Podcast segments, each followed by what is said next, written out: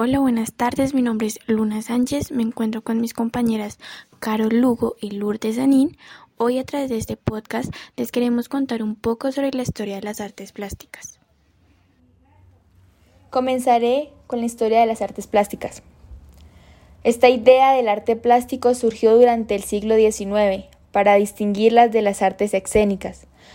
Sin embargo, durante el siglo XX la noción del arte entró en conflicto y reformulación tantas veces que las artes plásticas incorporaron propuestas expresivas como el graffiti y el arte urbano, street art, o el ready-made, herencia del pop art. Estos tipos de objetos artísticos no recibían mayor intervención del artista, sino que eran trasladados por él hasta el museo y extraídos de su contexto. Forzaron a la utilización del término artes visuales, en lugar de artes plásticas, para darles cabida en esta categoría. El video, la fotografía y el arte digital de esa manera tuvieron también cabida en ella.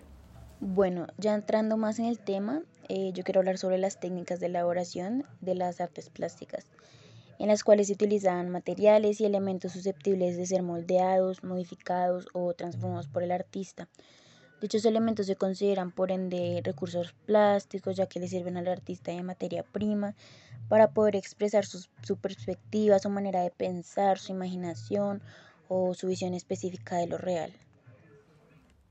Bueno, el término artes plásticas es empleado en bellas artes para diferenciar a las artes visuales, que deben ser percibidas por la vista del espectador de las que involucran también el sentido del oído, la música, el texto recitado, como las artes escénicas. Así se consideran artes plásticas a la pintura, la escultura, el dibujo, eh, la, arquitectura, el grabado, eh, la cerámica, la orfebrería, la artesanía y la pintura mural. Como dice mi compañera Lourdes, las artes plásticas se clasifican en pintura, la más clásica de todas, junto con la escultura. Eh, esta disciplina emplea sustancias cromáticas obtenidas mediante diversos mecanismos eh, para aplicar color sobre una superficie lisa y blanca, conocida como lienzo, para crear con dichos colores una representación realista o abstracta de la realidad. Mm, también tenemos la escultura, eh, esta disciplina emplea las manos del artista, así como diversas herramientas para moldear, cortar, pulir, en fin, eh, dar una forma determinada a elementos duraderos como las piedras de diversa naturaleza o a materiales moldeables que luego endurecen como el yeso. También tenemos la, la orfebrería, se trata de la elaboración de piezas artísticas mediante la manipulación y fundido de los metales, en particular metales precisos como el oro o la plata. Mm, también una técnica conocida es el dibujo. Eh, consiste en representar las perspectivas de lo visible o simple vista o de lo imaginario mediante trazos en un papel que se efectúan con lápiz, carboncillo, tinta o algún otro material que deje marcas. Tenemos también eh, grabado, es una manera semejante al dibujo. El grabado imprime gestos, letras u otros objetos sobre una superficie, pero en este caso una dura y resistente como metales laminados. Eh, tenemos la cerámica, eh, que es semejante a la escultura, imprime formas y eventualmente color a una masa de un elemento moldeable o maleable eh, para extraerle naturalmente o en un horno el componente de agua y al secar endurecerlo y hacerlo rígido y brillante. Y por último tenemos eh, la artesanía. Se llama así a la técnica producción de objetos o envases simples de uso cotidiano mediante materiales flexibles y herramientas simples, a menudo la mano del artista. Ya siguiendo con lo que habló mi compañera Luna, yo quiero hablar sobre las características de las artes plásticas. Eh, algunas de las principales podrían ser el color que le dan a las obras de arte mediante pigmentos y materiales que al ser impactados por la luz blanca absorben todos los tonos del arco iris eh, menos uno. Dicho color reflejado es el que perciben nuestras retinas. Otra característica podría ser la forma, que tiene que ver con la geometría de las cosas, con su regularidad o irregularidad, con sus límites perceptibles a simple vista. Otra podría ser la textura, que es apreciable mediante el tacto pues también la vista y tiene que ver con la superficie de los objetos, su rugosidad o su lisura, su filo o todas las sensaciones que podría transmitir su capa externa. Eh, la otra podría ser el movimiento. En algunos casos las obras plásticas pueden contar con movimiento, como es el caso de artistas, de artistas como el argentino Julio Leparc, cuyas esculturas podrían ser activadas por electricidad para transmitir al espectador formas y colores hipnóticos. En este momento vamos a pasar a una pequeña entrevista con un invitado muy especial, donde le realizaremos unas preguntas sobre el arte eh, con proyección laboral y personal. Este artista es un pintor nacido en Málaga, Santander. Aquí es donde ha crecido en un ambiente de artistas entre pinceles, lienzo y colores. Tengo el gusto de presentarles al artista santanderiano Leonardo Helves.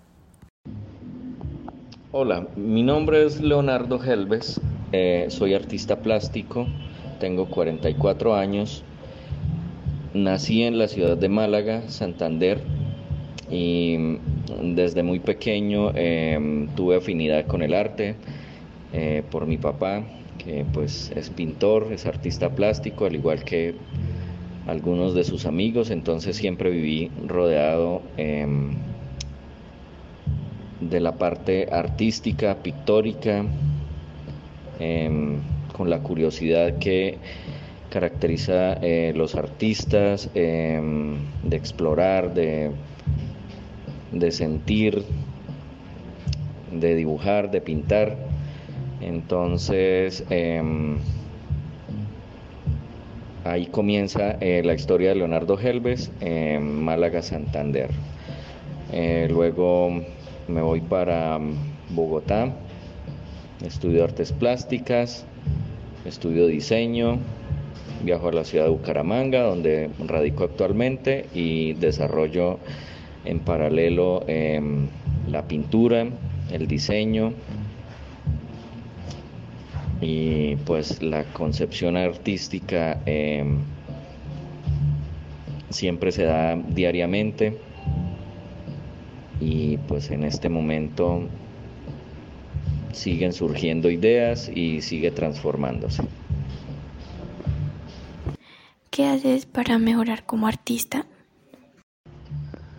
Eh, bueno, considero que para mejorar eh, como artista tiene uno que estar siempre explorando, siempre tiene que estar em, interesado en, la búsqueda de, nuevas cosas, de nuevos em, de nuevas facturas, em, interpretaciones del color, de la línea, de lo que uno esté usando eh, como artista para expresarse.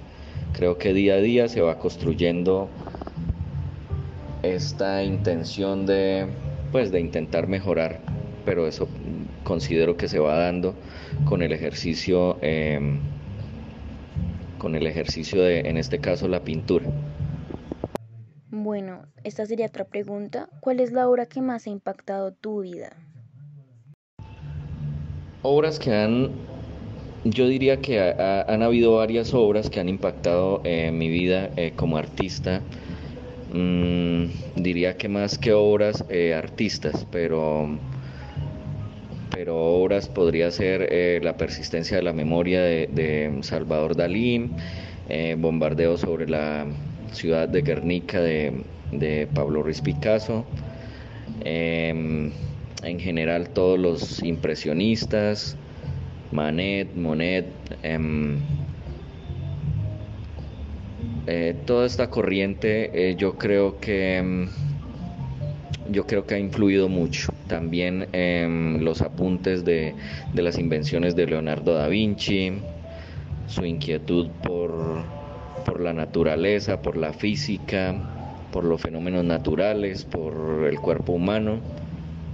En realidad no es solamente una obra, pero si tuviera que elegir una, eh, sería tal vez una de las obras de, de, Leonardo da Vinci o de Salvador Dalí. Esos son tal vez mis, mis dos artistas favoritos. Podría estar eh, entre ellos dos, pero una en concreto pues tal vez es muy difícil. ¿Tu vida ha cambiado desde que te volviste artista? ¿Cómo? En realidad la vida eh, de un artista cambia todo el tiempo. Uno no, pues en mi concepto, un artista eh, no se vuelve artista de un momento a otro, sino considero que uno nace artista y descubre descubre que es un artista en algún momento. Tal vez tal vez eso es lo que considero em, con esta eh, pregunta un artista empieza, em, normalmente empieza dibujando, experimentando con la pintura, eh, contemplando la naturaleza y pues yo creo que desde ese momento tal vez uno puede considerar que, nace el, el artista que está dentro de uno. ¿El arte cubre una necesidad básica en la vida de los seres humanos?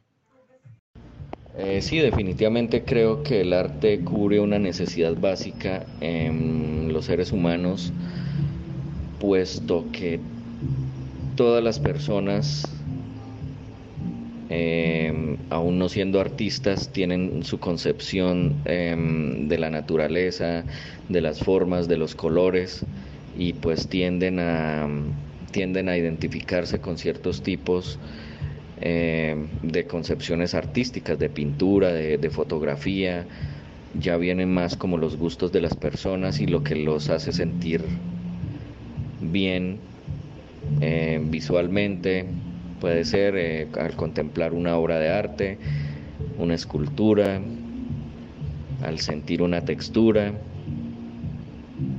Pienso que esto puede tomarse de esta forma. Bueno, pues mi pregunta sería la siguiente. ¿Cómo vinculas el arte con el amor? Bueno, el arte con el amor yo lo vincularía en, en la manera en que hay una inspiración para, en este caso o en mi caso en particular, para pintar. Yo hago mucho paisaje, hago mucha abstracción del paisaje, entonces debo pues debo amar lo que estoy haciendo para pues que surja una parte del sentimiento y una concepción pictórica que se acerque a lo que estoy sintiendo. Y pues definitivamente uno debe debe amar lo que está lo que está haciendo debe experimentar también y, debe buscar muchas formas de, de, interpretar el amor hacia, hacia el arte y cómo lo hace sentir. ¿Tú crees que el arte puede ser un medio para mitigar el conflicto social que vive el país? Sí, el arte definitivamente eh, puede mitigar eh, conflictos sociales puede ayudar en muchos casos de muchas formas. Em, ahora como es tan, tan fácil por los medios digitales de que se conozca em, una representación gráfica, eh, tomándola como protesta o como, o como de repente una concepción de algún problema para que mucha gente lo vea, definitivamente el arte puede ayudar y puede hacer que haya mucha mucha recordancia de temas en particular para que la gente no los olvide obviamente y para que se pueda hacer algo. Eh, en, en este problema en particular. Entonces sí, claro, definitivamente el arte puede ayudar puede ayudar a, los conflictos sociales y pues en particular en, el país y en cualquier otro país, yo creo, ¿no? Los artistas tenemos eh, muchas veces eh, la responsabilidad de expresar lo que se está viviendo por medio de, pues en mi caso, de la pintura. Eh, en otros puede ser piezas musicales, videos, esculturas y pues en todo cabe eh, el significado y la protesta. Bueno, me despido em, dejándoles como reflexión el arte como medio cultural de expresión, como lenguaje para la sociedad,